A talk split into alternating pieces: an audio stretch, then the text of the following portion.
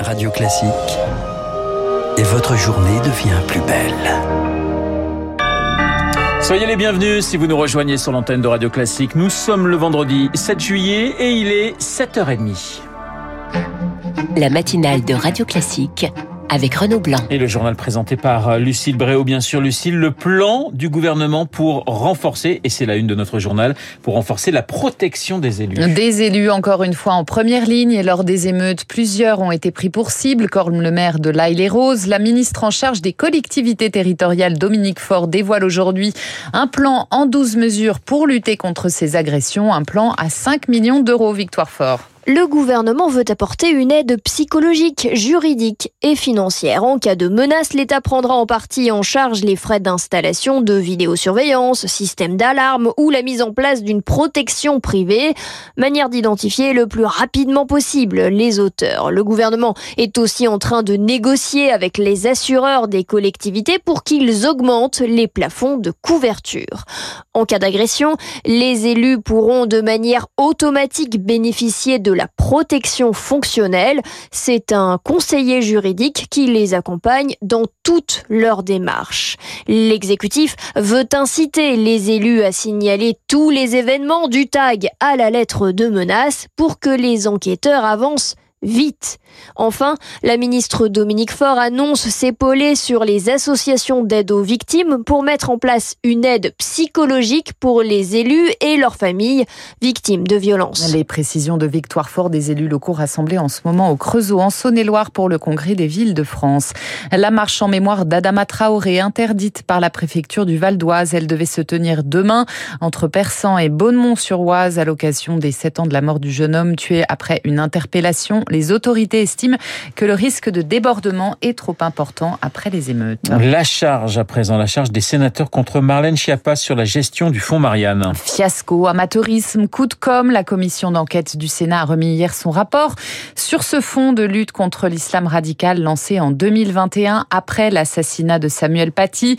Marlène Schiappa a personnellement failli dans la gestion de ce fonds, selon le sénateur Les Républicains Jean-François Husson, rapporteur de la commission d'enquête.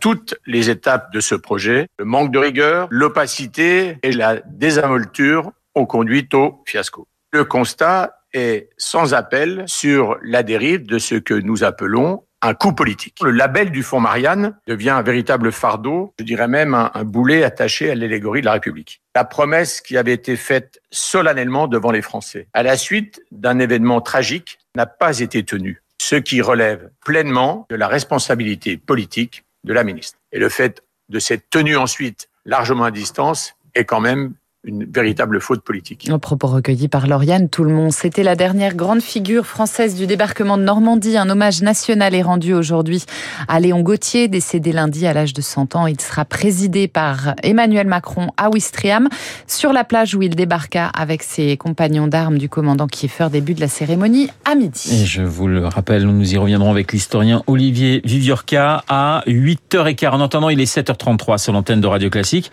Et c'est le début des vacances scolaires ce soir. Mais y aura-t-il suffisamment d'enseignants à la rentrée? L'année dernière, les concours de recrutement n'avaient pas fait le plein. On s'en rappelle, il manquait 4000 professeurs remplacés par des contractuels recrutés parfois à la dernière minute. Cette année, le ministère de l'Éducation nationale annonce un léger mieux avec seulement, si on peut dire, 3100 postes non pourvus, Diane Berger. Papendiaï avait promis un enseignant devant chaque classe, mais pour y arriver, il va falloir à nouveau compter sur les contractuels. Le ministère l'assure. Cette fois-ci, tout sera mieux anticipé avec des recrutements dès juillet, plus de formation, un meilleur suivi.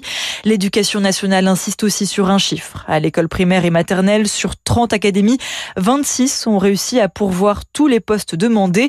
En revanche, c'est toujours difficile pour Créteil et Versailles, Mayotte et la Guyane. Au collège et en lycée aussi, la situation s'améliore un petit peu, même s'il manque toujours 1800 professeurs. Après, la situation diffère d'une discipline à l'autre. Pas de souci en en histoire-géographie, en philosophie ou en SVT. En revanche, il y a un déficit en mathématiques, en allemand, en lettres classiques et ça se détériore en espagnol. 80 postes ne sont pas pourvus contre 21 l'an dernier. Les précisions de Diane Berger pour Radio Classique. On le disait, on, commence les vacances scolaires aujourd'hui. Les journées d'aujourd'hui et demain sont classées rouges par bison futé dans le nord et dans l'ouest, dans le sens des départs de forts ralentissements à prévoir, notamment si vous partez d'Île-de-France. Les plus gros sites pornographiques peut-être bientôt bloqués en France. Le tribunal de Paris se prononce aujourd'hui à la demande de l'ARCOM, le gendarme des médias, faute d'empêcher réellement l'accès à leur contenu par les mineurs. On y revient dans le journal de 8 heures. Le feu vert des experts sanitaires européens pour la réintroduction du glyphosate. L'autorité européenne de sécurité des aliments a rendu hier un nouvel avis scientifique favorable à l'herbicide de Bayer. Il estime qu'il ne présente pas de domaine critique de préoccupation. Un avis pour les agriculteurs français. Guillaume Cabot est vice-président des jeunes agriculteurs le glyphosate parfois nous aider sur des territoires un petit peu plus difficiles, éviter de faire un labour par exemple l'hiver, on laissait le sol couvert et puis au printemps le fait de mettre un, petit coup de glyphosate permettait euh, de détruire la culture en place sans toucher au sol et euh, d'avoir une structure qui est déjà faite et de réimplanter une nouvelle culture sans souci. Et aujourd'hui, lorsqu'on veut faire euh, des choses différemment, on va être obligé de ressortir la charrue. On se doit d'être compétitif et on se doit d'avoir l'ensemble des moyens de production pour euh, éviter d'avoir de la concurrence déloyale. Pour revenir au glyphosate, quand on a besoin d'utiliser cette matière active à un instant T, ça fait partie d'un des moyens de production. Alors les États membres doivent encore voter pour ou contre le renouvellement de l'autorisation du glyphosate. François Verret est porte-parole de l'association Génération Future. Il y a tout un tas de questions qui restent en suspens.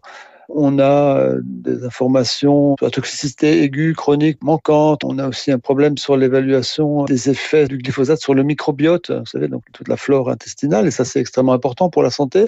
Après, il y a aussi euh, un problème avec l'évaluation des effets sur la biodiversité. On nous dit que c'est complexe, qu'il y a un manque de méthodologie pour évaluer certains risques. Donc le titre qui semble dédouaner le glyphosate de tout problème, ben, finalement, il ne correspond pas au contenu de l'avis qui lui-même pointe un certain nombre d'incertitudes, de manque de données qui ne devraient pas pour nous permettre de le réhomologuer au niveau européen. Un propos recueilli par Anna Huot. Une enquête préliminaire ouverte contre la dame de compagnie d'Alain Delon. Elle fait suite aux plaintes déposées par les trois enfants de l'acteur pour des faits de harcèlement moral notamment.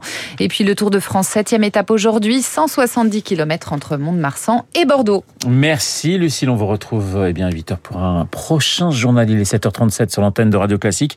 Dans un instant, le Monsieur International de